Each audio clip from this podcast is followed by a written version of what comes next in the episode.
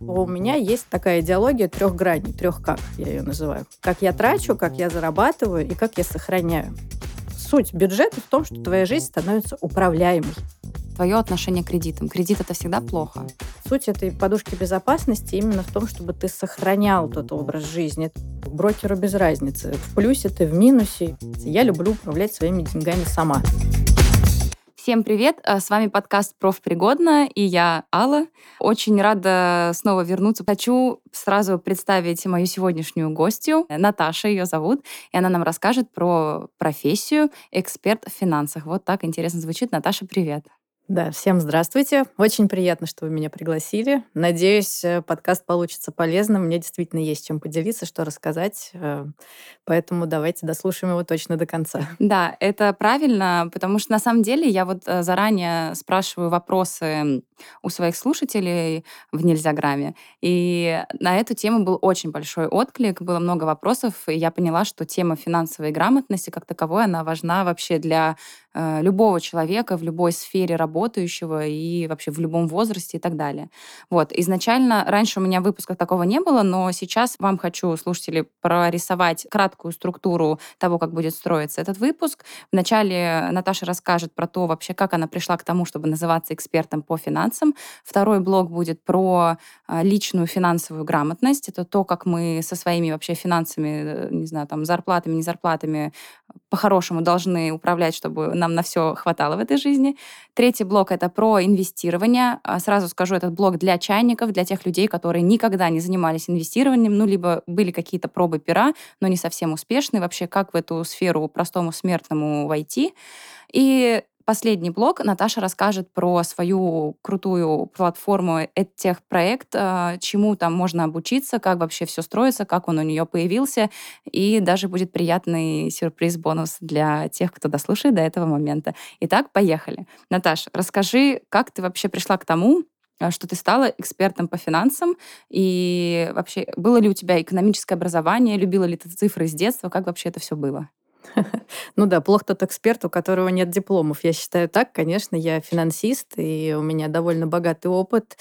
Э, начинала я с того, что поступила в первый свой вуз э, на эконом-фак, что, в общем-то, естественно. Мне всегда, конечно, нравились цифры. Не могу сказать, что я была каким-то волшебным ребенком, который здорово разбирался там в математике, но предрасположенность у меня была к ней гораздо больше, так скажем, да, чем ко всему остальному. Так сложилось, что мои родители и вообще вся моя семья — это учителя, а, инженеры, химики, физики, врачи, ну, то есть такая интеллигенция. Поэтому они очень хотели, чтобы я пошла по их стопам, но я рассуждала ну, довольно здраво, учитывая, что я в ВУЗ поступила довольно рано, лет в 16, так получилось. И в школу я пошла раньше.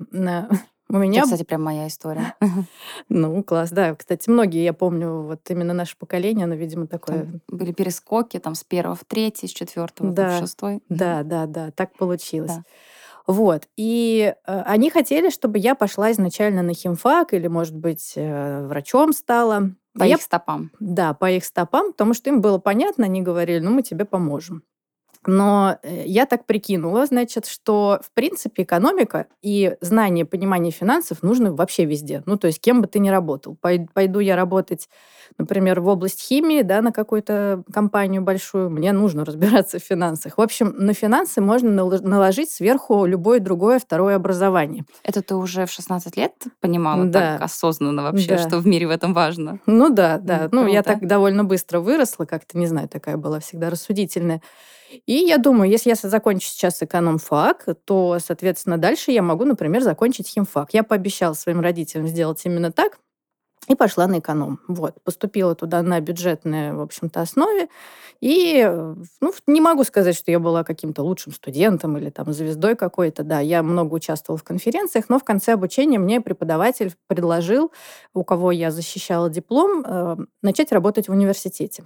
Вот. Там у меня был такой небольшой опыт, и я начала работать со студентами чуть-чуть, да, помогать ему в качестве практиканта, и очень быстро поняла, что, первое, мне нравится преподавать, и, в общем-то, так это потихоньку вылилось в мою школу. Второе, студенты, народ э, немотивированный. Они сидели, значит, подшучивали над молодой девчонкой, потому что выглядела я, в общем-то, не сильно старше, чем они, первокурсники. И, естественно, это все вылилось в то, что я поняла, значит, да, образование это классно, интересно, но э, для того, чтобы преподавать в удовольствие, мне нужна публика мотивированная. Ну, вот. Не могу сказать, что я в тот момент уже решила, что все, я создаю, значит, свою онлайн-школу и так далее. Нет, у меня была понятная позиция пойти на химфак, но для себя я галочку поставила, что в целом здесь я тоже могу справиться.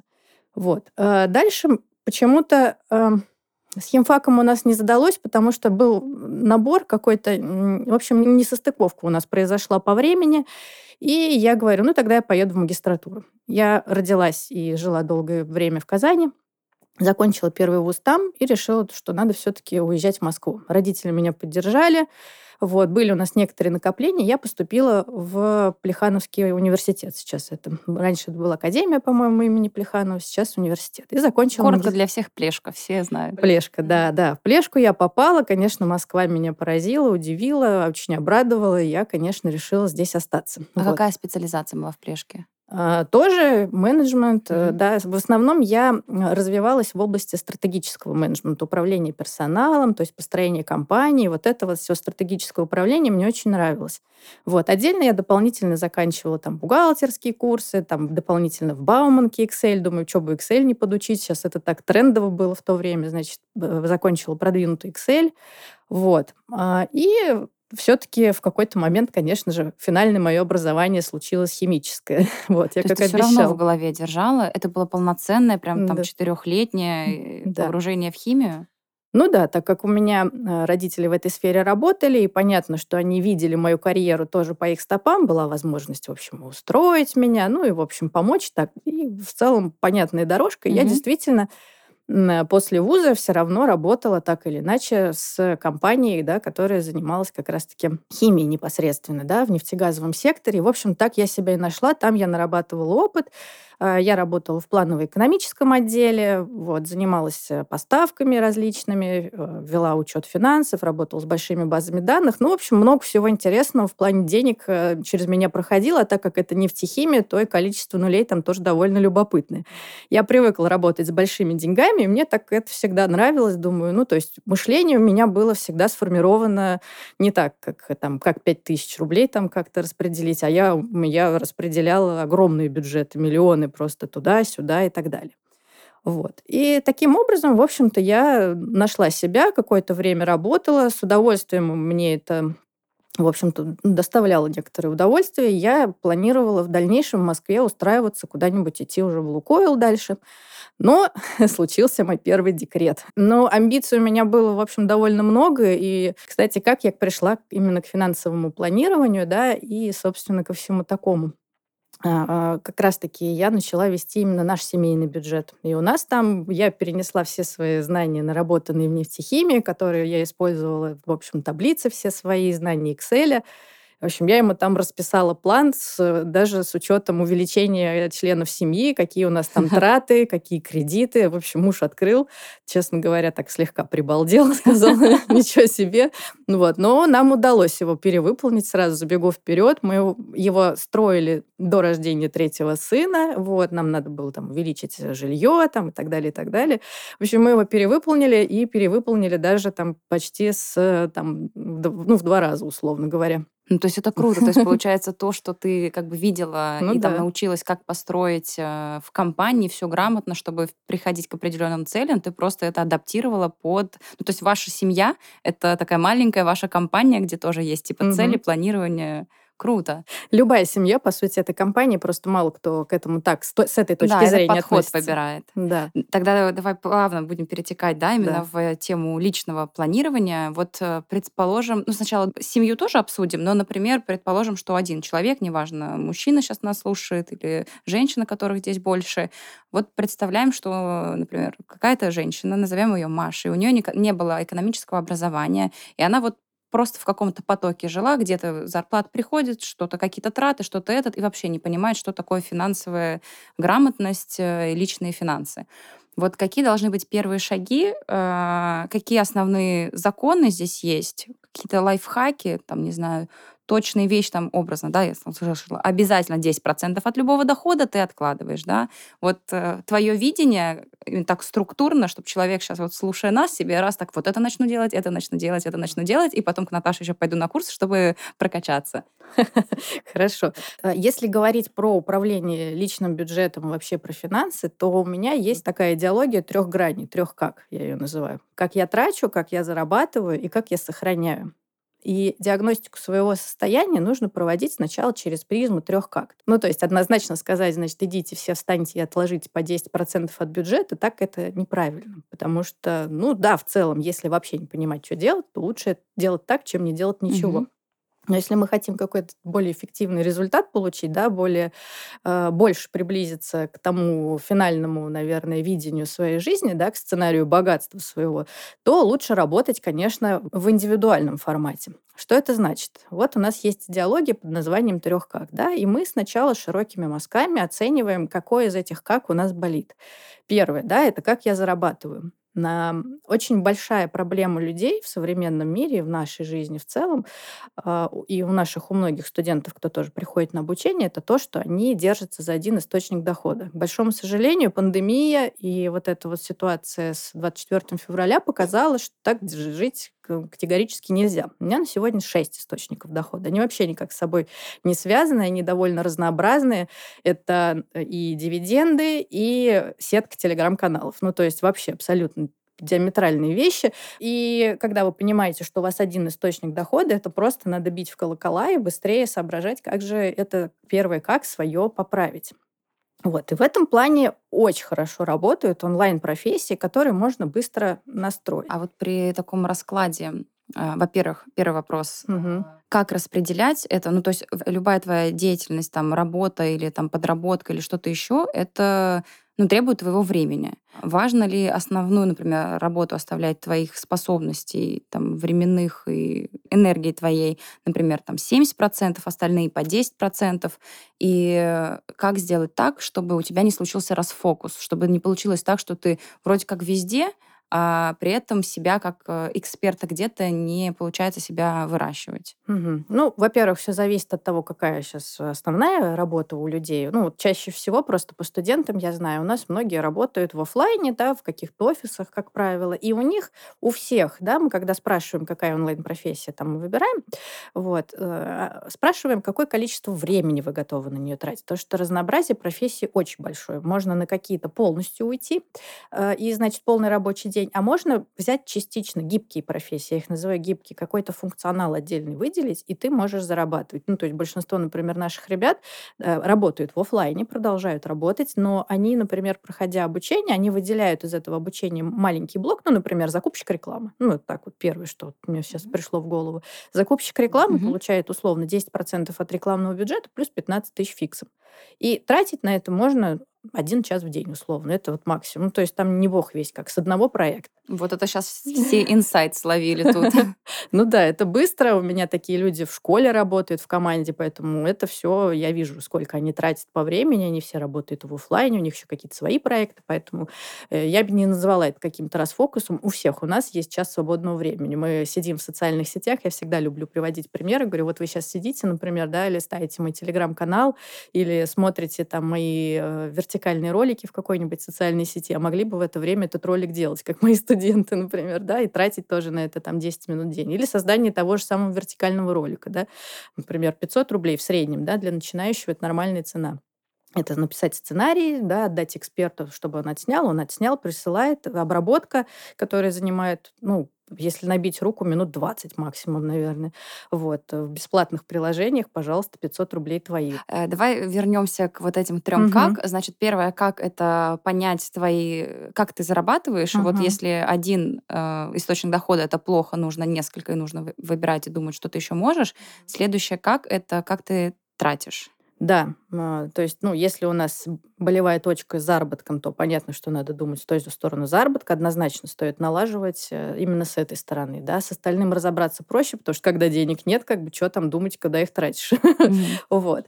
Разобрались с этим. Окей, дальше поехали смотреть, как я трачу. В моей практике огромное количество людей разных, абсолютно с разным уровнем достатка ведут с, свои, свою финансовую, так скажем, личную деятельность очень по-разному. А, у меня есть, например, товарищ, который зарабатывает ну, довольно приличные деньги, то есть у него зарплата там в среднем 1500, и он все равно залезает в кредиты. Ну, вот у него такая структура потребления, значит, живем один раз, э, когда, если не сейчас, угу. и, значит, все, это все сводится вот именно к такому формату. Я называю это сценарий э, банкротства, потому что в конечном итоге ты у себя главный ресурс, да, почему надо этим управлять?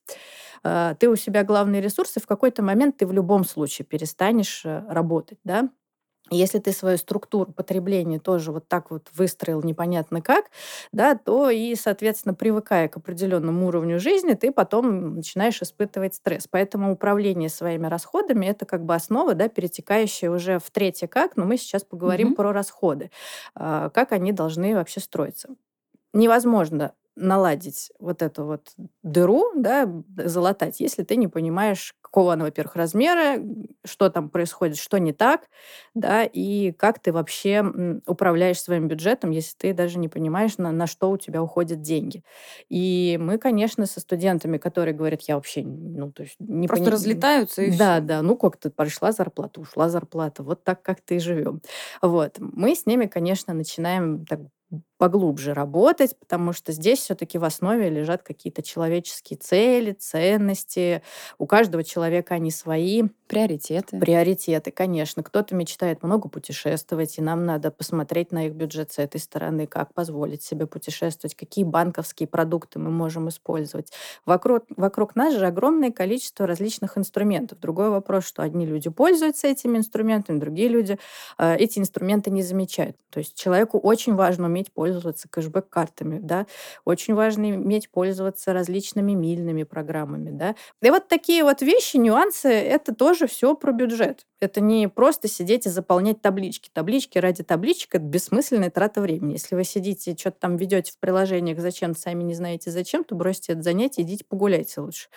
Вот. Нужно очень хорошо понимать, зачем тебе эти деньги. Деньги же у нас это же только средства, да, с, основная функция денег — средства обмена. Обмена на что-то. Сами по себе деньги, они как бы ценность мы сами им придумали, да. Другой вопрос, что на что мы их обмениваем. И вот здесь вот как раз-таки у многих людей возникает такой затык. А что я хочу? В основе всего лежит э, цель. Цель — это первое, что должно быть у человека, и без этого вообще, в принципе, любое мероприятие, что в том числе и бюджет свой ну, ну, вести тоже бессмысленно. Поэтому мы всегда со студентами, что на инвестициях, что на финансовой грамотности, что даже в профессиях, мы начинаем с ними с постановки цели. Зачем ты этим занимаешься? К какому результату конкретно ты хочешь прийти? Долгосрочная, краткосрочная, среднесрочная цель и так далее. Вот. И главную идею, которую я пропагандирую введением бюджета, чтобы, во-первых, да, есть такое движение fire. Это значит, э, поживем потом, а сейчас, значит, будем экономить. Это какой-то кошмарный кошмар. Я не знаю, зачем тогда такая жизнь, если ты сейчас экономишь, и когда-нибудь потом поживешь. Ну, это такие две вот. крайности, да? Живу да. здесь и сейчас, трачу все, да. влажу в кредиты, и типа я только зарабатываю, а поживу потом. Да. Вот нужен какой-то да. баланс, что-то посередине. Да, вот. поэтому пока у тебя нет цели, значит, бюджетом ты не занимаешься. Вот прям сел и прописал свои цели. Могу коротко рассказать, как это можно Давай. сделать проще всего. Техника довольно несложная. Берете листочек бумаги, и все, что у вас в голове есть, выписываете. Вот прям вот все цели. А, вообще в идеале написать 50 штук. Ну, это прям надо постараться. Ну, я как раз недавно да. смотрела видео одного предпринимателя казахского там про кайдзен планирование, угу. и что это очень э, крутой инструмент, когда ты выгружаешь свою голову. Угу. Когда у тебя цели и желания, хотелки только в голове, они постоянно крутятся, они тебе не дают сосредоточиться и как бы ну, двигаться куда ты хочешь. В тот момент, когда ты переносишь все на бумагу, ну, то есть он планирует там на стикеры, да, чтобы канбан-доску составить, вот, именно тогда ты уже как бы из головы выгрузил, и ты уже можешь ими управлять. Ты их видишь, не только в голове держишь, и ты уже можешь ими управлять. Это... Да, Круто. Это круто, да, да. То есть эта бумажка у тебя остается, ты с ней ничего не делаешь, но тебе нужна вторая бумажка. Вот ты посидел, попыжился, эти 50 целей выписал. Это не, не просто. Нас заставляли даже по 100 целей выписывать на одном образовании. На моем это прям вообще квест был. 50 я еще справилась, 100 было прям Казалось сложно. бы, вроде это же твои хотелки, да? Ну да. А хотеть, оказывается, 100 штук всяких разных сложно.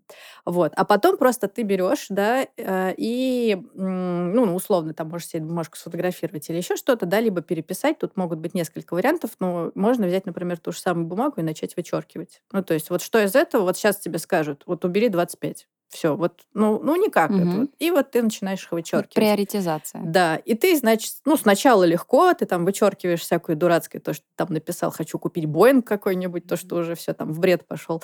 Вот. А потом, когда ты постепенно еще 10 вычеркни, еще 10 вычеркни, задача оставить там условно 5 э, таких базовых целей. Вот это прям больно. Вот. И, Нельзя вычеркивать. да, и, и сидишь, и прям вот э, руки ломаешь, думаешь, ну как же, и вроде это хочется, и это хочется. Это называется, э, когда ты цели свои, да, они же у нас обычно такие размытые, да, а это называется уже фокусировка, да, то есть э, чтобы четко понимать, э, на что мне сейчас, например, в этом году, да, сделать приоритет, то э, для этого нужна фокусировка. Результат, стопроцентный результат, может быть только при стопроцентных твоих вложениях. Второе, как, как тратить, это Ага. именно выявить там пять пунктов твоего, ну, твоих приоритетных пунктов, фокусироваться на них и двигаться. Да. Ну, я сейчас расскажу подробнее, как строится бюджет и как я преподаю его. Да? Мы, понятно, вычеркнули цели, поставили, то есть, чтобы у нас долгосрочные и краткосрочные такие цели тоже были. Вот. Но, по сути, структура наших трат э, делится на четыре типа. Опять же, это я их э, делю таким образом. э, Это нигде там в книжках каких-то вот именно в таком Мгм. виде не написано. Вот. Есть траты постоянные, понятное дело. Да? Эти постоянные траты– это наши необходимые расходы, без которых никак. Это налоги заплатить, за жилье заплатить. Ну, то есть, если ты этого не еду сделаешь, купить. еды купить, за садики за все Мгм. заплатить. Ну, то есть то, что у нас происходит с нами каждый месяц, и их люди обычно как раз-таки почему ошибаются с тратами, да, учитывая там э, только их. Да, а дальше как бы вот они э, основную часть этих постоянных расходов заплатили, а дальше начинается переменные, и все, я там вжух, и все хочу. Вот В один перемен- день все потратилось. да, да, да. И переменные расходы как раз-таки это вот то, на чем надо делать акцент, что нужно разложить очень хорошо и управлять этим. Например, в переменные расходы у нас могут попадать а, различные сезонные, на которые люди не обращают внимания, но из-за этих сезонных, например, расходов у нас случаются вот эти так называемые кассовые разрывы, Мгм. да, когда ты вроде как э, знаешь, что тебе надо будет заплатить, например, за ТО, да, но в голове ты это не держишь, а зарплату потратил, такой, ж Или налог заплатить. в конце налог года, да. заплатить в конце года. Вот эти вот все, они случаются не каждый месяц, они случаются с какой-то там регулярностью, но э, человек про них, когда планирует свой бюджет, да, расходы свои, чаще, часто забывает. И у меня очень студенты, вот, когда вот это все раскладывают, у меня много авторских таблиц, я говорю, я люблю Excel, они там вводят какие-то свои данные, и она им там сразу все считает. Вот, и они обычно такие, батюшки, да, ой, это Вроде на поверхности, а Да. оказывается. еще очень важная штука, да, которую бы я рекомендовала всем завести, это а, в онлайн-банке можно даже легко сделать, например, там конвертики, да, создаются, или там отдельный накопительный счет какой-то с процентом на остаток, а, на нежданчик. Вот в каждом, в каждой семье, особенно если есть дети, у каждого человека какая-нибудь ерунда иногда происходит. Э, Возвращаясь вот к этим тратам, ты сказала, что Да. есть постепенные, есть сезонные, еще Постоянные, постоянные. постоянные и переменные. Но переменные делятся у нас условно на сезонные и на нежданчики различные, да, и еще они э, на цикличные, да, там траты, например, что-то надо детям покупать э, каждый там какой-то период, да, они не обязательно с вами произойдут, но они все равно происходят. Есть, например, сезонные, которые 100% никуда не денутся, это налоги, а есть цикличные, которые, ну, там, например, ботинки какие-то ребенку докупить. Вроде надо, а может, не надо, да, или там э, по здоровью, да, вот в этом году надо пройти чекап, а в этом году вроде как вы, ну, то есть вы там проходили, вам пока не надо. Ну, вот еще что-то такое. То есть вот эти цикличные все равно периодически возникающие, они тоже должны быть учтены. Это один раз разложить, потом становится все понятно. И у тебя твоя жизнь, суть бюджета в том, что твоя жизнь становится управляемой. Не кто-то извне ей управляет. Кто-то там тебе дал пособие, повысил зарплату, и ты как бы получше стал жить, а ты сам ей управляешь. Это очень приятное чувство уверенности. У нас же с точки зрения психологии, да, именно вот это состояние уверенности, оно очень-очень ценное. Безопасности. И безопасности, да, что я знаю, что делать. Э, когда человек э, не знает, что делать, да, он и совершает всякие глупости. То есть если у тебя нету какой-то ни цели, и ни понимания, ни уверенности, то ты начинаешь метаться. Можешь сюда деньги вложить, можешь не вложить эти деньги. Когда у тебя есть четкий план, понимание, знания, и самое главное, ты разбираешься в тех инструментах, которые рынок тебе дает, то ты становишься просто непобедимым на самом деле, да, и чувствуешь себя всегда очень-очень уверенно. Вот. Э, чем, по сути, отличаются, например, миллионеры от других людей? Мы же в одном мире живем, да, в одной стране условно живем. Почему, да, одни там э, живут вот одним образом, другие живут совсем другим. И у нас же одни абсолютно инструменты, те же банки, те же, пожалуйста, налоги. Вот. Никто там... Очень много историй, когда там ребята создавали своего дела, свое дело и там, из глубинки какой-то там, еще что-то, если там про бизнес говорить, или там а, начинали там больше путешествовать, что-то необычное. Все то же самое.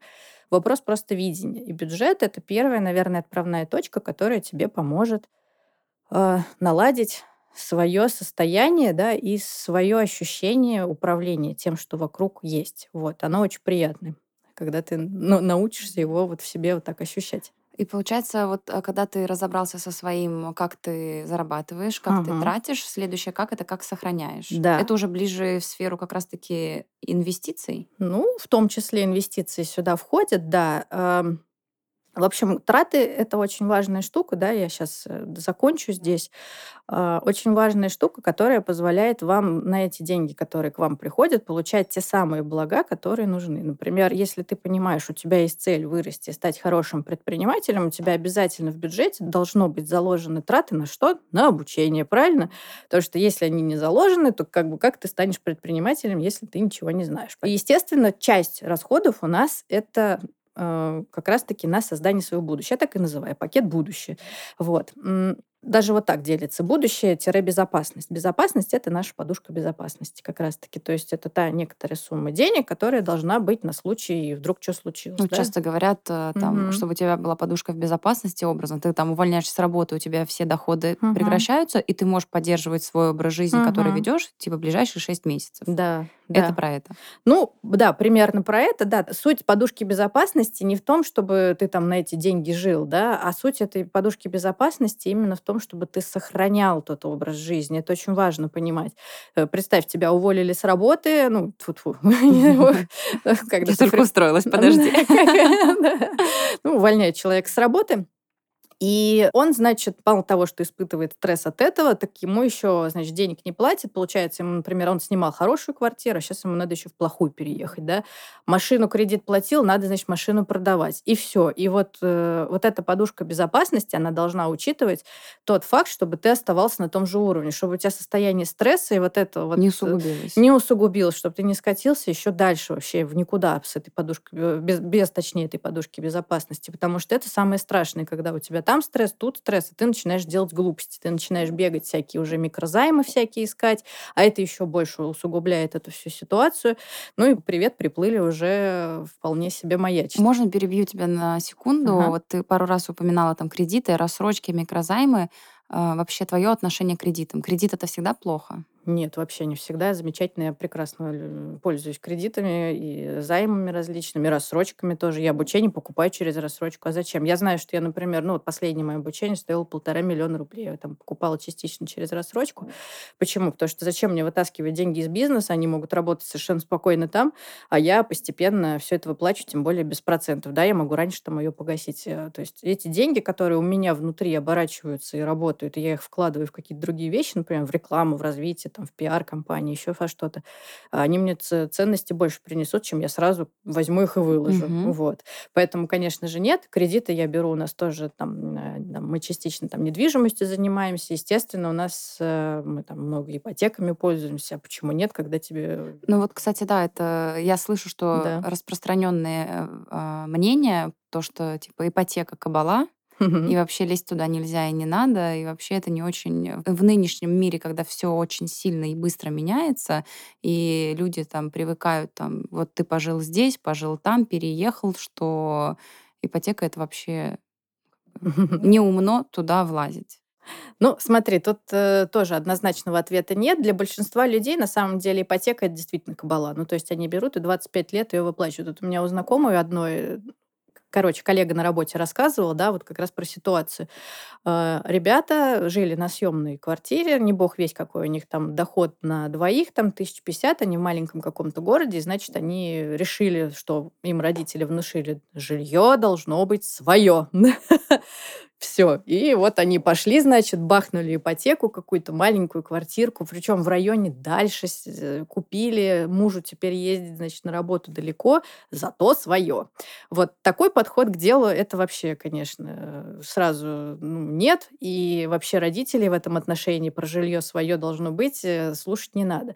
Вот, то есть они эти деньги, по сути, да, которые какие-то там у них накоплены были, они бы лучше в свое образование вложили, я не знаю. Чтобы и... через полтора да, года доход да, не 50 был, а 150 да, и больше, да, и потом уже... Угу. Да, конечно. Это вот как раз к вопросу правильному управлению бюджетом. Когда у тебя нету вот этой картины твоего будущего, когда у тебя не разложены твои расходы, накопления, ты их можешь бахнуть в какую-то глупость, потому что свекровь так сказала. Угу. Вот. А так, если у тебя есть четкий план, то ты по нему идешь, и значит, все, и ты становишься таким независимым, понятно, нормальным парнем там, или девочкой. А, в большинстве случаев, да, ипотека используется, к сожалению, именно так, как кабала, потому что у нас уровень финансовой грамотности населения, он примерно вот такой, да, жилье зато свое. Второй вариант, иногда люди используют, берут ипотеку, значит, э, там делают ремонт, сдают. В большинстве случаев, опять же, если это не профессиональные какие-то игроки на рынке, в большинстве случаев люди там, ну вот мы в Сколково не так давно как раз учились, считали, у нас там был блок, поэтому э, средняя доходность вот такого вот, вот такой истории, да, взять жилье, сдавать, это что-то порядка 5%. Ну, как бы ты при таких успехах лучше в облигации деньги положи, будет у тебя там 15, там условно с ИИСом, ну 10 хорошо, если там в надежные какие-то. Ну, мне кажется, здесь, знаешь, еще срабатывает такой момент, что, грубо говоря, определенный процент людей, которые так делают, они, может быть, и не знают, что такое облигации, и не знают. И, и как бы здесь просто и понятно. Типа вот есть сумма, ты купил, ты сдал, и, каждый, и копеечка каждый месяц. Не то, чтобы я сейчас оправдываю, mm-hmm. но типа это их э, зона комфорта, скажем так. Ну да, да, это просто не совсем правильный расчет угу. именно с точки зрения финансов. То есть, по сути, они по большому счету теряют. Э, теряют, да, некоторые суммы. Да, там квартира может расти в цене, но все равно одно другое не перекрывает. В общем, там, ну, посчитать это несложно, был бы просто калькулятор какой-то. Но большинство людей просто это не надо. Ой, что там мне эти 30 тысяч нормально там капают, и все хорошо, отстань вообще от меня. Комфортно, я вообще с этим как бы не лезу никогда, если человеку это устраивает. Угу. У меня у самой, в общем-то, тоже доход идет от недвижимости но мы пользуемся этим по-другому. То есть мы понимаем, что это коммерческая недвижимость в первую очередь, да, то есть это не жилые какие-то объекты, это небольшие помещения, расположенные в больших местах, где трафик идет, и, соответственно, это все просчитывается. То есть сколько... Mm-hmm. Это не просто так, значит, помещение на Тверской, вот оно прикольное. Нет. Это какое количество трафика мимо идет, прям считают, сколько людей, какой процент заходит, какой процент покупает. Но другой еще, кстати, очень важный момент, про что я не сказала, это умение себя вознаграждать. Ну, то есть вот ты добился цели, ты ее достиг, и хорошо бы, если бы у тебя был заложен в твоем бюджете вот это вот твое вознаграждение. То есть какой процент от достижения этой цели ты себя там порадуешь, да? Ну, например, я там себя всегда радовала путешествиями. Поэтому, когда ты себе зафиксировал позитивный результат, и мозг получил от этого какой-то кайф, да, удовольствие, он будет сам тебя двигать туда, чтобы ты это делал. Ты так себя мотивируешь. Дальше вести этот бюджет, например, да, дальше э, ставить цели, еще что-то, дальше, угу. дальше, дальше, дальше. Вот. И это важно в себе тоже научиться культивировать. Так, Наташ, ну я тогда предлагаю переместиться в третий блок. Мы уже разобрали, и у нас сложилось понимание, как зарабатывать, как тратить. Теперь нужно понять, как сохранять. И, собственно, я так понимаю, это как раз-таки про инвестиции. Тогда прошу. Да, инвестиции такая тема больная для очень многих, потому что происходит очень много интересных событий в последнее время. И, конечно, это сказывается в первую очередь на фондовом рынке, на э, других там источниках, которые мы можем использовать для создания накоплений. Вот, мир меняется, поэтому под него надо подстраиваться. Ну и, собственно, люди сейчас тоже ищут варианты, э, каким образом они могут использовать текущую ситуацию для того, чтобы и инфляцию обогнать, потому что инфляция у нас тоже значительно выросла, и ну, снизить, так скажем, риски, да, которые на сегодня появились. В первую очередь это геополитические риски. Мы не можем никак предугадать, и, ну, наверное, показал февраль 2022 года, что некоторые события вообще предугадать невозможно. Вот, поэтому нужен план на АБЦ. Первое, что приходит на ум, да, когда мы говорим про создание накоплений э, и как я сохраняю, это, конечно же, инвестиции на фондовом рынке, да, потому что брокеры на сегодня запустили целый пул реклам, э, у них очень удобные приложения. Ну, просто для тех, кто в этой теме, да, так как у меня тоже соответственно, опыт э, довольно большой в этой сфере. А если вы занимались инвестициями, ну, условно, там, году каком-нибудь 17 даже 16 то вы хорошо понимаете, что не было такой удобной инфраструктуры, созданной брокерами в виде приложений, где можно двумя кликами, двумя тыками себе любой актив купить. И с одной стороны это хорошо, а с другой стороны а, это оказало ну, не очень, наверное, хороший эффект в том плане, что люди подумали и почувствовали, что это как будто бы какая-то игра, вот. И в периоды роста активного фондового рынка, например, там 2021 год, да, и людям казалось, что рынки будут расти всегда. То есть там не заработать было вообще невозможно. Можно было взять любую бумагу, она росла. И все такие раз и стали, о, я инвестор, я начал зарабатывать. Да, и все себя почувствовали великими инвесторами. И, значит, э, к сожалению, когда произошли вот эти все события, то многие люди, конечно, к этому были не готовы. Ну вот. Но, как мы знаем, да, и долгосрочный инвестор любой вам скажет, что кризисы приходят, кризисы уходят. На фондовом рынке это сказывается в первую очередь, потому что, ну, так как э, любой кризис задевает деятельность чаще всего компаний, да, то и, соответственно, это сказывается на цене акций, это сказывается на э, стоимости биржевых паевых там, инвестиционных фондов. В общем, все, что связано так или иначе с бизнесом, да, оно начинает снижаться в цене. вот. И таким вот образом люди, конечно, почувствовали, что вот он, оказывается, кризис наступает, и вот так вот это все может отразиться. И был такой у нас период, э, у меня активно развивался и первый в рамках моей школы аттестованный курс, э, который мы присоединили к международному вузу, в дальнейшем присоединили к российскому вузу. Это как раз-таки курс по инвестициям. Вот. Э, там ну, довольно большое количество моих авторских файлов, да, то, как собирать эти стратегии. Я постоянно там тоже своим студентам говорила, ребят, то есть задача любых инвестиций – это в первую очередь про сохранение. Вы видите рекламу, видите ну, различные там э, маркетинговые компании какие-то, которые запускают, и блогеры, и все, кто вдруг неожиданно стал инвестором без соответствующего образования. Вот. И они вам все говорят про заработать. Ну вот, я говорю, я буду скучной, нудной теткой и буду рассказывать вам про то, как все-таки деньги в первую очередь сохранить. И для этого, конечно, нужно очень четко понимать свой риск-профиль, да, насколько ты в целом э, готов к тем или иным событиям. И, по сути, вот у меня вся образовательная вот эта программа строится на том, что мы проверяем с людьми вот себя на каждом, э, в каждом блоке, насколько он комфортно себя чувствует. Да? То есть у меня, например, приходят студенты и говорят, значит, я ну, первый блок, да, когда мы только знакомимся, они, ну, мне нужны, значит, акции, все. Подходя уже к концу обучения, они совершенно противоположным образом могут смотреть и говорят, слушай, мне так нравится ИС, и там можно и облигации купить. Зачем мне эти акции вообще сдались? Я же там валерьянки обопьюсь, если все это опять происходить начнет. Вот, то есть люди диаметрально противоположно фактически меняют свое мнение, потому что у них э, образуется пул знаний, пул понимания того, какое им э, нужно количество денег откладывать, а, какое количество денег этим, чтобы прийти, точнее, к этой цели, да, которую они для себя поставили, нужно ежемесячно выделять из своего бюджета. И самое главное, чтобы эта цель их зажигала. А вот а, вообще, когда можно задумываться об инвестировании? То есть а, это нужно понимать, что, грубо говоря, у тебя собралась там какая-то сумма, не знаю, это 100 тысяч рублей, 200, 300, вот какая сумма должна накопиться, чтобы зайти? и какая минимальная сумма у тебя должна быть, опять-таки, психологически для тебя комфортной, что ты из своего ежемесячного дохода вот в таком размере сумму вытаскиваешь в инвестиции. Так, ну смотри, а, во-первых, обычно всегда говорят, и я, в общем, придерживаюсь того же, лучше начинать э, раньше, с маленьких сумм, с любых абсолютно.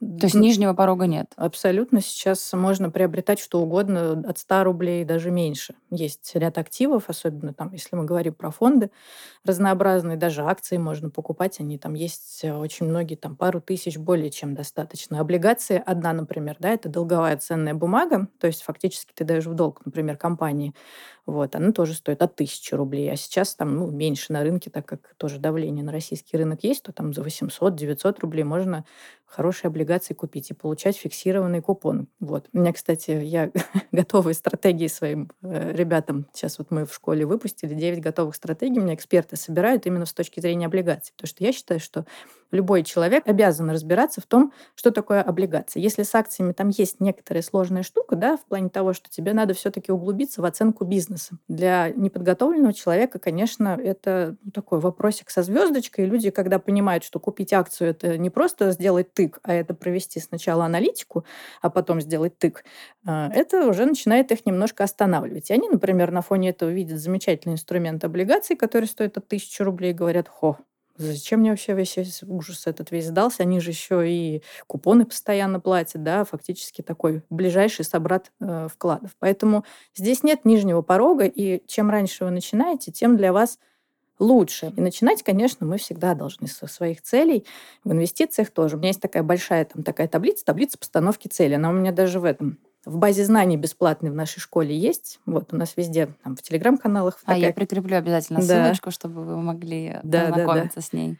Потому что я считаю, что знакомство вообще, в принципе, с самим собой и с финансами нужно начинать именно со своих целей. Поэтому я эту таблицу в бесплатный доступ выпустила. Это моя авторская таблица. Она сделана в простом Excel. Excel у всех есть, но там такие мои магические формулы есть. Вот. И она вам считает, что, знаешь, э, как часто бывает, люди говорят, хочу дом.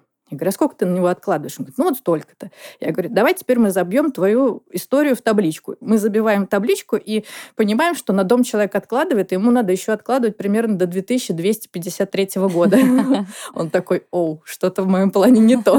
Вот. И мы с ним считаем, какая доходность его инвестиций должна быть для того, чтобы эта цель осуществилась не к 2253 году, а к, например, там, через 10 лет, например. Оцифровать да? надо хотелки. Да, да.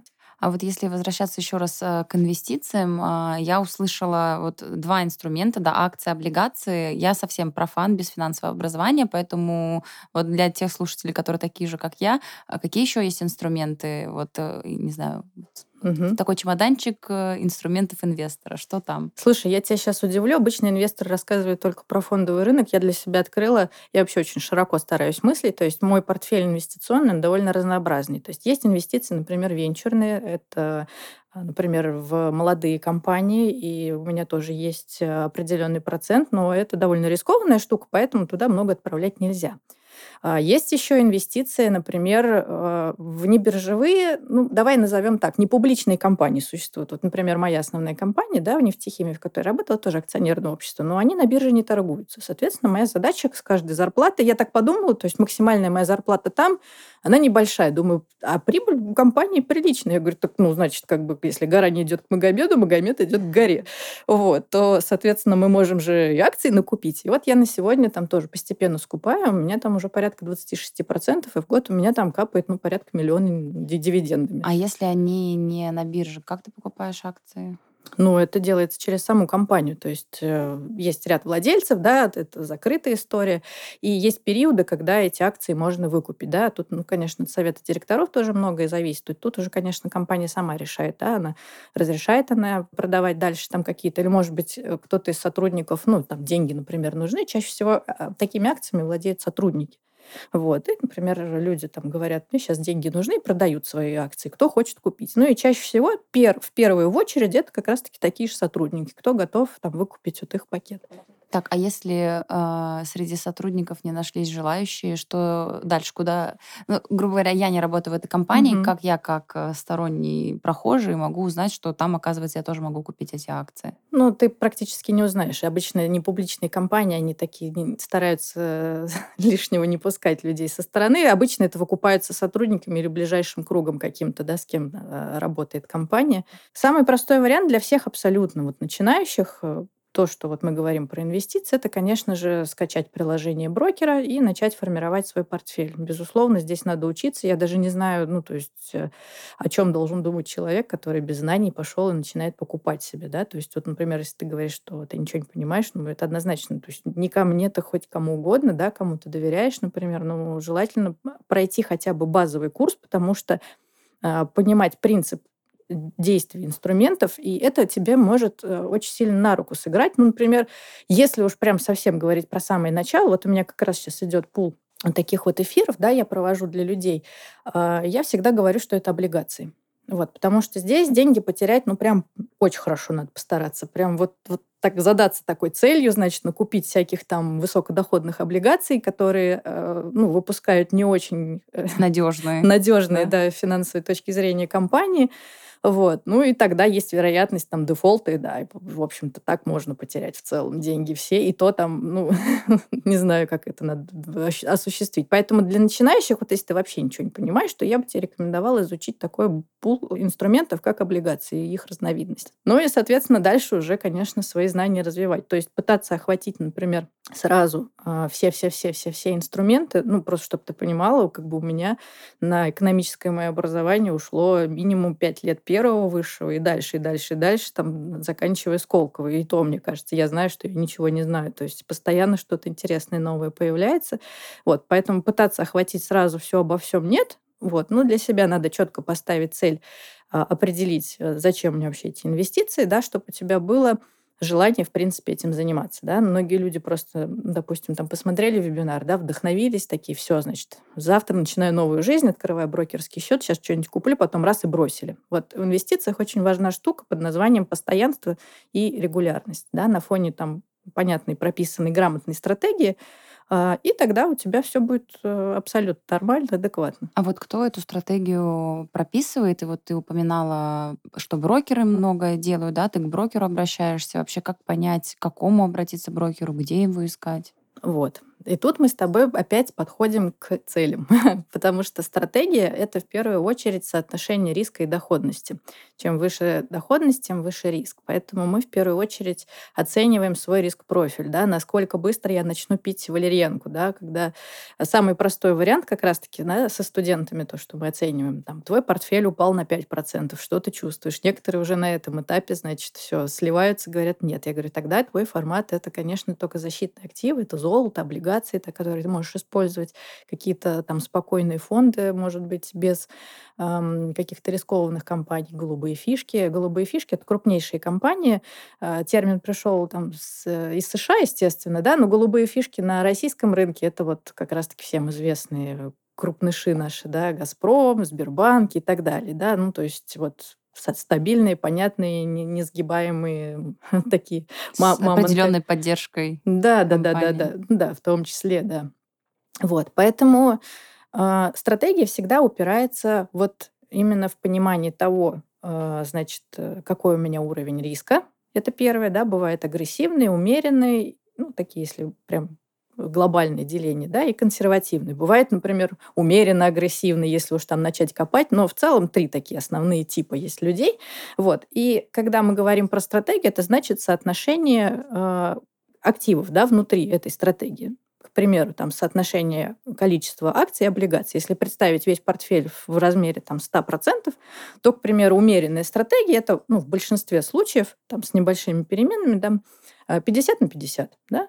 Вот. Если говорить про консервативную стратегию, то там может быть вообще до 100% облигаций у тебя, да, потому что тебе вообще не, не нужно лезть в оценки бизнеса и так далее. А если мы говорим про агрессивные портфели, там может быть что угодно. Там могут быть и венчурные инвестиции да, в стартапы разнообразные, там могут быть и а, различные акции там не очень крупных компаний, да, таких не, не самых популярных и с такими с вопросиками, да, то есть есть компании с потенциалом роста, и тут, конечно, тоже нужно прям еще лучше подойти к оценке того, насколько этот потенциал роста заложен в цене акций, да, и насколько, в общем-то, у компании хор- хорошее финансовое состояние, нет ли там, там супер огромной долговой нагрузки, не увеличивается ли она и так далее. Вообще, по сути, для каждого рынка, да, для каждой отрасли есть свои ключевые показатели, да, на которые тоже прям очень важно смотреть. Вот если мы возьмем там ритейл какой-нибудь, да, или, например, обычные там магазины у дома, да, магнит, например, тот же самый у нас торгуется на бирже, то надо смотреть, сколько точек, например, открывается. Да? Это тоже один из важных показателей, на которые помимо там, всего финансового отчета тоже стоит поглядывать. Если мы говорим про банковскую сферу, то здесь из ключевых показателей это количество выданных кредитов, например, населению потому что банки, понятно, на чем зарабатывают. Ну, то есть вот такие вот вещи очень, казалось бы, простые и логичные, да, на них э, обращать внимание обязательно надо. Вот, для производства свои там, например, показатели. Ну и, в общем-то, вот из этого вот строится как раз-таки принятие решений. Поэтому а, тут надо смотреть на несколько вещей. Если мы говорим про агрессивный риск-профиль, то значит, ты, если уж агрессивничаешь, то тогда ты должен понимать, что у тебя и риск возрастает, ну и тогда ты ответственность себя должен больше брать, соответственно, лучше разбираться в вопросе. Но если ты разбираешься довольно слабо, то Конечно, начинай с консервативного, потом ты всегда его можешь поменять, когда у тебя пул знаний э, будет совсем другим. Но это если ты сам э, этим всем занимаешься, и у тебя нет брокера, или как? Или брокер в любом случае у тебя будет? Брокер не ваш друг, брокеру без разницы. В плюсе ты, в минусе, ему важно, чтобы ты совершал сделки на бирже, потому что он твой проводник. Вот. Без брокера на биржу ты не сможешь подать заявку, вот, поэтому брокер берет комиссию за все за то, что ты покупаешь, за то, что ты продаешь. И ему чем чаще ты делаешь тык, тем ему и лучше. И, в общем-то, в это, на этом строится весь маркетинг сегодня э, у всех, да, и крупнейших брокеров. Да, они тебе и инвест-стратегии предлагают, и то все, и там всякие разборы компании устраивают. Для чего? Для того, чтобы ты подумал, о, как классно, тут, значит, все для меня посчитали и вот так выложили. И на этом, к сожалению, люди тоже вот попадаются. Поэтому тут есть два варианта, да, создания своей собственной стратегии. Ну, Первое, самое простое, это к финансовому консультанту обратиться, вот, и он там пул вопросов задает, и сам тебе эту стратегию собирает. Вот. Ну, Тут есть один минус, да, тебе кто-то ее собирает, соответственно, сам ты ее редактировать не можешь, сам ты как бы решение тут принять не можешь, поэтому ты каждый раз ходишь к финансовому консультанту и говоришь, значит, давай вот так и так еще, и вот тот, тот, да, и что происходит, и каждый раз ему платишь. И еще это хорошо, если ты к квалифицированному финансовому консультанту изначально обратился. Безусловно, да. Сейчас очень много разных. Я знаю, что ну, часть э, финансовых школ выпускает финансовых консультантов. Конечно, они бывают разного уровня, разной подготовки. Тут, конечно, да, нужно хорошо смотреть и выбирать, да, прежде чем все-таки свои деньги доверить. Ну, я всегда придерживаюсь такой позиции. Я люблю управлять своими деньгами сама. То есть мне не хочется никому доверять в плане того, что он лучше меня, там, например, распорядится тем, как мне сохранять. Поэтому я для себя четко ставлю и студентов своих учу понимание своих целей. Зачем ты это делаешь? Это тебя побуждает как раз-таки не бросать инвестиции в случае там, возникновения там, каких-то кризисов. Второе, четко понимать, насколько ты готов к риску. И лучше самое простое выбирать менее рискованный формат. Вот. И э, в дальнейшем просто четко понимать, какую сумму ты должен откладывать. То есть оцифровывать свою цель и к какому периоду тебе это надо. Вот. И собственно, отсюда и строится вся доходность, да, про которую ты спросила. То есть как понять, какая там доходность, да? может быть. А вот здесь как раз-таки нужно четко понимать, например, финансовые инструменты. Ну, к примеру, облигации те же самые, да, у них там в среднем, ну, на момент записи этого подкаста, да, а, ну, в среднем там ОФЗ нас дает там порядка 10%. То есть это ко вкладам плюс там парочку процентов. Она чуть выше, да, чем у вкладов. Но и это самый безопасный тип инвестиций. Облигации федерального займа выпускает Минфин. Ну, то есть ты фактически даешь долг России. То есть если прям ну, совсем коллапс, значит, все умрет, вот, то тогда, да, все рухнет. То есть это один из самых надежнейших инструментов, которые, в принципе, можно использовать. А вот сейчас еще перебью. Ты сказала про вклады. Вклад в банк можно рассматривать как инструмент? Или там настолько э, минимальный процент э, ну, дохода, что к концу получения этого дохода он уже обесценится? Принцип инвестиций всегда находить инструменты, которые дают доходность выше инфляции, то есть обгоняют инфляцию. Если я очень часто веду различные вебинары. У меня был пул тоже вебинаров, где я людям рассказывала как раз-таки, я такие графики люблю строить, показывать, да, доходность вкладов, ставку Центрального банка и уровень инфляции. Вот это все вместе, когда собираешь, ты видишь, что вклады еще ни разу не обогнали инфляцию, то есть они всегда даже меньше, получается, дают. Вот. Поэтому это чистая иллюзия, да, что ты на вкладе получаешь какие-то проценты, но на самом деле фактически твои деньги по чуть-чуть обесцениваются. Ну да, вклад это лучше, чем вообще ничего. Под чем... подушкой, чем держать, да? Да, под подушкой это уж вообще какой-то крайний вариант, наверное, да. Если уж ты там не доверяешь банкам, ну тогда растолкай, значит, свои деньги в разные банки, чтобы снизить риски хотя бы, да. Ну то есть в любом случае какая-то, а, какой-то инструмент должен быть, который дает какую-то доходность. Вот. И как раз-таки поэтому инвестиции интересны, да, именно на фондовом рынке, потому что они дают доходность выше, чем вклад, и, соответственно, обгоняют инфляцию. Вот, и таким вот образом у тебя деньги не обесцениваются, и ты постепенно свой капитал наращиваешь за счет сложного процента, да, когда проценты начинают наращивать проценты и так далее, и так далее. Вот у меня еще одно лирическое отступление, и я буду спрашивать тебя про конкретно твои уже курсы в твоей школе. Вот э, первая ассоциация, которая у меня возникает с фондовой биржей, это вот там в фильмах рассказывают, играют как медведь, и вот как еще есть какие-то игроки на бирже. Вот можешь просто вот так в качестве такого художественной вставки рассказать, кто это игроки, почему их так называют, и вообще сколько там этих животных? Слушай, ну есть два таких самых известных животных. Это бык и медведь. Да. Да? Бычий тренд и медвежий тренд. Вот сейчас мы наблюдаем с тобой медвежий тренд. Да? То, что рынки под давлением, цена большинства компаний, там, да, акций компаний тоже снижаются. Как правило, измеряют вот это все индексами. То есть индекс это определенный такой индикатор. А, ну, допустим, да, у нас есть э, индекс московской биржи. Да, московской биржи это значит, что в нем собраны крупнейшие компании, за которыми следят, да, то есть стоимость их акций, если они все снижаются, да, там в определенном процентном соотношении они собраны, там Газпром, Сбербанк, там Лукойл и так далее, и так далее. Вот, если они все снижаются, индекс тоже снижается. Поэтому на фоне этого мы как бы и делаем вывод, что, там, например, э, рынок, он медвежий, да, бычий как раз-таки рынок или бычий тренд еще мы говорим, это если углубляться там в технический анализ уже, э, то это как раз-таки растущий, да, рынок. И нужно понимать, когда наступает этот момент разворота. То есть вот про это, наверное, все инвесторы говорят и будут говорить. И всегда мы, в общем-то, про это со студентами тоже и общаемся, что самое главное для инвестора, да, если уж мы говорим про дополнительную доходность, это первое, ты собрал, значит, для себя какой-то спокойный портфель, он у тебя есть, выделил сумму, на которой ты уже как раз-таки капитал наращиваешь. Это не вся твоя сумма инвестиций должна быть обязательно. Вот. И вот эти моменты разворота, которые можно по ряду индикаторов как раз-таки заметить, да, если использовать технический анализ, то э, как раз-таки это самая доходная история получается, да, когда рынок вот начинает разворот с медвежьего в сторону бычьего, да, и начинается такой резкий активный рост. Вот, наверное, кто в теме, вы 21 а, год, наверное, хорошо запомнили, 20 год, когда коронавирус был, значит, когда все хоронили, опять же, фондовый рынок, говорили, ну все, значит, вот мы вам всем все, все показали, вот, э, рынки очень сильно тоже снизились, упали, и момент разворота, он, причем падение там продлилось, по-моему, всего несколько месяцев, все еще так даже паниковать не успели начать, а рост потом такой пошел, что вообще, мам, не горю, как раз-таки вот про что я говорила, весь 21 год мы только и делали, что пытались захватить. И казалось, что все, вот этот рост никогда не закончится. А заработали больше всего, да, те, кто не боялся, да, на, в периоды вот этого кризиса, ну, собственно, в том не числе продавать.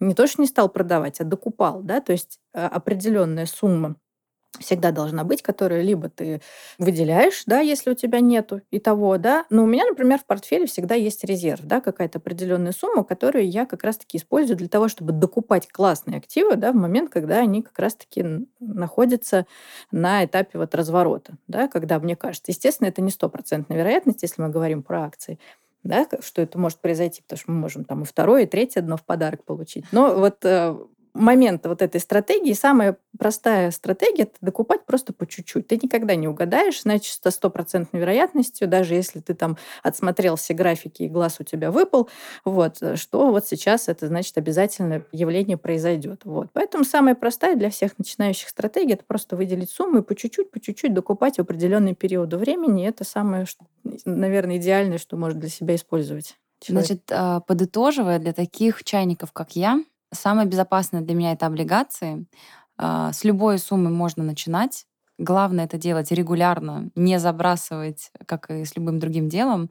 И, как я понимаю, важно все-таки не просто так, вот у меня есть сумма, я буду инвестировать, и ты вот кому-то отдал. Но, как и в любом другом деле, если ты хочешь, чтобы это максимально, максимальный результат тебе принесло, лучше идти, погружаться, изучать и образовываться. Да, и хорошо понимать цели свои, зачем ты вообще этими инвестициями да. занимаешься, потому что иначе ты все бросишь. Так, а, предположим, что с целями я разобралась. Понимаю, сколько, понимаю, зачем, для чего и так далее. Первый шаг — я пойду учиться. Я знаю, что у тебя есть техплатформа. Расскажи, какие у тебя там есть курсы, чему там можно научиться. Да, у меня довольно разнообразный спектр. Как ты говорила, вот мы в самом начале подкаста начали с того, что я позиционирую себя как человек, который учит э, приводить в порядок вообще в принципе свой бюджет с трех как, я зарабатываю, как я сохраняю, как я э, трачу. Вот. И в моей школе как раз-таки собраны те программы, которые закрывают вопросы для студентов максимально быстро в них. Очень часто, причем первое, что меня навело на эту мысль, тоже, когда у меня был там вот первый курс, да, мы над ним много работали, чтобы факультеты его пропустили себе, да, вот инвестиционный. И есть такое понятие, как возражение аудитории. Вот. И с чем мы столкнулись? Значит, ну, и сейчас все сталкиваются. С чего мне инвестировать? У меня зарплата 15 тысяч там и так далее. Типа, где я должна вообще все это заработать? И это навело меня на мысль, что мне на самом деле важно людей, да, ввести такую продуктовую линейку, продуктовую матрицу в рамках своей школы, чтобы люди со мной учились и зарабатывать, и сохранять, и учились тратить нормально, правильно распределять свой бюджет, прокачивали себя со всех трех сторон, а не так точечно, значит, что-то в инвестициях там где-то поучились, потом еще куда-то пошли. Мы хотим закрывать весь спектр. Поэтому у меня сейчас идет а, одной из ключевых, наверное, важных э, веток да, в школе. Это а, онлайн-профессии, которые можно быстро освоить. Один из первых курсов, который у меня, собственно, появился, это как раз-таки специалист по продвижению в Телеграм, потому что я в эту площадку окунулась вообще с головой. Мы э, учим людей правильно писать в Телеграм, потому что это специфическая площадка, развивать эти Телеграм-каналы, правильно подбирать рекламу, мошенников видеть, работать со статистикой, работать с таблицами, с аналитикой, со всякой. Вот, это выходит прям крутой специалист. Мы единственная школа, в принципе, на территории не только России, вообще, наверное, всего мира, которая аттестовала программу по продвижению в Телеграм в ВУЗе, в международном ВУЗе и в российском тоже ВУЗе. А еще я знаю, что у тебя есть курс про криптовалюту. Курс по криптовалюте тоже. Это вот я, как уже, по-моему, говорила, мы тоже единственная школа, которая протащила э, курс по криптовалюте, э, программу нашу, вузы тоже. У меня прям дипломы люди получают, специалист по цифровым активам, там что-то такое, по-моему, написано, а очень а, забавно. Вот можешь чуть вот здесь э, под, поподробнее сказать, потому что, ну, крипта, она уже давно у всех на, на слуху, и т- круто тем, кто успел туда влететь в каком-то очень далеком году и сейчас очень хорошо себя чувствует, вот, но скажи, как ты считаешь, э, сейчас не поздно лезть в эту сферу, или там уже вся, ну, все, кто успел влезть, он вообще хорошо себя чувствует, и ты уже, типа, этот последний вагон уже ушел. Или мы в целом идем а, наш мир движется вот в ту сторону, в сторону как раз-таки вот недавно, там, кажется, с 1 апреля угу. цифровой рубль и все такое, и что нужно как раз-таки сейчас, если еще не запрыгнул, то запрыгивать. Ну, нужно понимать, что да, цифровой рубль это немножко другая штука, но сама по себе технология, да, и криптовалюта, она еще, я тебе могу сказать, если вы сейчас зайдете, вы будете счастливы лет через 10 прыгать просто и руками размахивать. Вот есть ряд факторов, э, которые а, понимают люди, разбирающиеся в криптовалюте, да, например, а, почему там растет биткоин, да, из-за чего это происходит, почему это связано с майнингом, почему, в общем-то, каждые 4 года это с ним происходит. Вот. А, и появляется огромное количество проектов. Нужно просто относиться к этому не так, что, боже, какая-то вообще дикая дичь, это криптовалюта. Это нужно относиться к этому как к стартапу. Я всегда это рассматриваю как стартап, потому что под, за криптовалютой в большинстве случаев, да, за какой-то монетой стоит проект крутой, классный проект. У меня даже дети с криптовалютой уже знакомые. Есть приложения, которые устанавливаются совершенно бесплатно. Ты ходишь, бегаешь, гуляешь, прыгаешь. Вот. Есть, где надо покупать, например, да, те же самые кроссовки. А есть, э, например, приложение, где просто ты скачиваешь его и начинаешь ходить. Потом... Скажи, как называется. Вот. Ну, вот из таких забавных, которые детям не страшно установить, это Уокин. Э, там такие медвежата мимимишные, значит, и если ты ну, просто гуляешь, да, ты там определенные гемы зарабатываешь на них, и, соответственно, потом участвуешь в соревнованиях там своим медвежонком и монетки зарабатываешь вот эти внутренние, которые они выпустили, да, и на бирже, которые торгуются. Вот. Это вот как один из вариантов. Ну вот у меня, например, студент, да, выпускники у наши, они любят очень э, разные активности. Крипта, она вообще очень насыщена всякими такими мероприятиями. Фондовый рынок, он довольно такой скучненький в этом отношении. Ну, так что-нибудь покупаешь по чуть-чуть и все. А тут постоянно, значит, какой-то проект появляется, там где-то э, какие-то монеты раздают. Здесь, значит, что-нибудь пролайкать можно Вот у меня студентка, например, не так давно, да, она а, там аккаунты по, на, на, на оформляла на там, всех членов семьи 900 долларов вообще с нуля без вложений просто получила монетами, продала их, сразу вывела себе на карту рублями, сидит счастливая, говорит, Красотка. класс. Да, вообще, говорит, супер. Другая девочка, она художница. Ну, например, вот этот случай, который сразу вспоминается. То есть криптовалюта — это вообще такой простор для творчества очень классный. А, она художница, и она, значит, говорит, я в NFT пойду.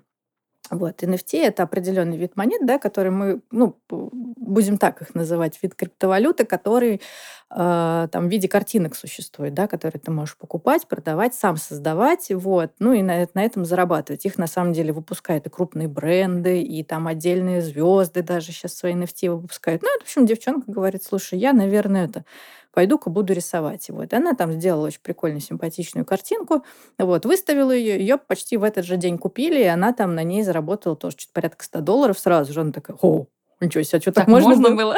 Да, да, да, такая, минуточку.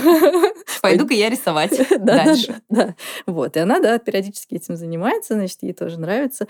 В общем, там вариантов на самом деле очень много, очень много вариантов заработать, потому что рынок такой, он формирующийся еще, и туда еще не зашли какие-то, ну, там нет, в принципе, каких-то очень жестких установленных правил внутри криптовалюты, поэтому Безусловно, там есть и мошеннические всякие штуки, поэтому если ты хочешь в эту криптовалюту все-таки залезать, конечно, тебе нужно научиться отделять да, вот эти мошеннические предложения от нормальных, хороших проектов. Для этого нужно а, ну, базово хотя бы понимать, что такое фундаментальный анализ криптовалют. Он принципиально отличается от фундаментальный анализ криптовалют от фундаментального анализа на фондовом рынке, да, вот, и, значит, тогда тебе будет сильно проще. Ну, Люди на самом деле разделяются, наверное, у нас среди студентов на две категории. Да? Кто-то прям вот активно залезает во все эти проекты и начинает в раздачах участвовать, ну, все, где не нужно больших вложений каких-то денег, да, и вот они там что-то выигрывают, там, там монеток, значит, получили, тут получили, ну, и сразу, соответственно, тоже выводят. Да, они такие в качестве развлечения.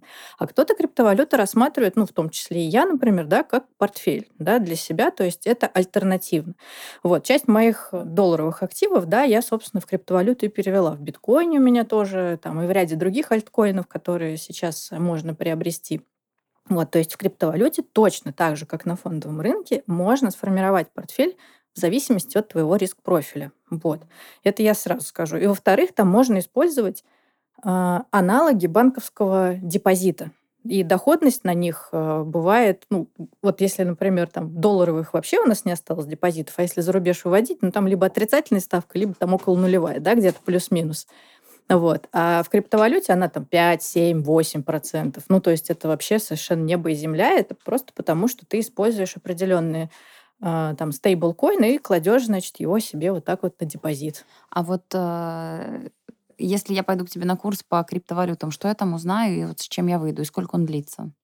Ну, у меня все образовательные программы мы стараемся выстраивать так, чтобы полтора месяца. Мы заметили уже по моему опыту, что лучше всего студент он не, не скисает, не расплывается.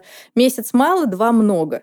Полтора прям самая идеальная штука, поэтому за полтора месяца ты вот прям всю базу и все, что ты можешь использовать в криптовалюте, ты будешь понимать. Мы начинаем с самых азов. Я такая занудная училка, поэтому я начинаю сразу, и вообще любой наш курс, что в профессии, что там криптовалюта, валюты, что другие там финансы, вот, с основ, прям вот основ, с таких прям вот, чтобы прям даже ребенок понял. Да, история денег, как мы вообще докатились до того, что криптовалюта появилась, что такое блокчейн, почему это важно, почему эта технология интересна, почему криптовалюта стала криптой, почему ее Все, я не, не, не истребишь. Да, у нас очень классный куратор, э, значит, ну, точнее, мой преподаватель даже, я вот так ее зову, Рената, ее прям все обожают студенты. У нас, более того, она устраивает викторины, и чтобы студенты активнее учились, да, вот у них в чате, где общение происходит, они на им викторины устраивают, и они там баллы зарабатывают. Потом эти баллы на бонусы в школе обменивают. Ну, в общем, тоже такая интересная система. Вот. И в конце они потом не прощаются, они остаются в чате выпуска обязательно, потому что обучение для меня, да, это тоже я, кстати, и для профессии, и для крипты, и для всего, для всего использую. Одно дело, ты обучился, а потом как бы ты остался без сообщества и половину забыл, там что-то не начал, ничего. Ну, то есть это плохо. Обучение — это как бы вершина айсберга. Дальше ты должен вот это все применять, и самые наверное, ценное, что для тебя должно быть, это находиться, продолжать вот в тех э, чатах, наверное, в тех, сооб... в тех сообществах, в которых с тобой на одном языке говорят. Да, и наши ребята остаются, и они там сами уже друг с другом там тут, значит, какой-то интересный проект появился, или там Ренате вопрос задает. Ренат, что вы про эту монетку новую думаете? Вот для них это ценно, потому что они уже научились говорить на одном языке. Задача образования – это как раз-таки научить ребят говорить на одном языке, чтобы они дальше еще больше и больше развивались. Круто. Мне кажется, что пришло самое э, время сказать для всех слушателей, которые вообще огромные молодцы и вот так э, нас дослушали до этого момента, сказать о том, что Наташа с радостью предлагает вам 15% э, скидку на все свои курсы по промокоду профпригодно. Так что я оставлю все ссылки в Нельзяграмме э, и в описании этого выпуска, так что находите. Наташа, Наташа, скажи, как, может быть, твой сайт называется, те, кто не дойдут до ссылки, но на слух воспримут? Да, все очень просто. Вы сможете найти меня по названию, забив где угодно в Яндексе, школа DFIN, да, International School. Вот мы, это наше э, официальное название, поэтому если вы это вобьете, вы всегда меня найдете. Но я бы вам рекомендовала, знаете, вот а какой мне курс там выбрать? Для начала все-таки добавиться в нашу бесплатную базу знаний. Вот, там 100-500 миллионов уроков классных, да, чтобы вы точно поняли, над каким из ваших трех как вам надо поработать. Вот, э, вы разберетесь, там можно тест на профориентацию, например, пройти, если все-таки вы поняли, что это профессия, либо попробовать какие-то, посмотреть бесплатный там тот же урок по криптовалюте. Вот, если соберетесь на платный курс, то, конечно, на полностью посмотреть уже внутри тоже школьных программ, что у нас есть, да, когда ближайший старт потока. Мы будем очень рады вас видеть. Круто. И еще один личный вопрос до того, как мы завершим. Как ты все успеваешь? Слушай, мне все время его задают. Я, ты знаешь, как-то а, может быть, у людей восприятие такое, что вот работа есть работа, значит, а отдых есть отдых. А у меня моя жизнь, она вот именно с тех пор, как я попала в онлайн, и с тех пор, как появилась моя школа, она не делится на работу и отдых. Она вот как-то интегрирована постоянно друг с другом. Но и... еще есть семья, дети. Семья и дети у меня тоже замечательно сочетаются со всем остальным. Вот. И мы, ну, например, я могу идти гулять с коляской и проводить в это время собрание. Мне вообще не сложно. Я с удовольствием общаюсь с ребятами. Могу писать сторис, могу э, записывать уроки там и так далее. Конечно, я часть делегирую. У меня есть няня, помощница сейчас, да, то, что мне отнимает у меня энергию, я это отправляю, значит, на, вот, на аутсорс, так скажем. Остальным занимаюсь. Круто. Наташа, спасибо тебе огромное, что пришла и дала так много полезной информации для меня в первую очередь и для слушателей. А, я хочу, чтобы каждый из вас, кто это слушал, научился всем этим трем как и шел к своим поставленным целям. Спасибо всем большое. С вами был подкаст «Профпригодно». Thank you.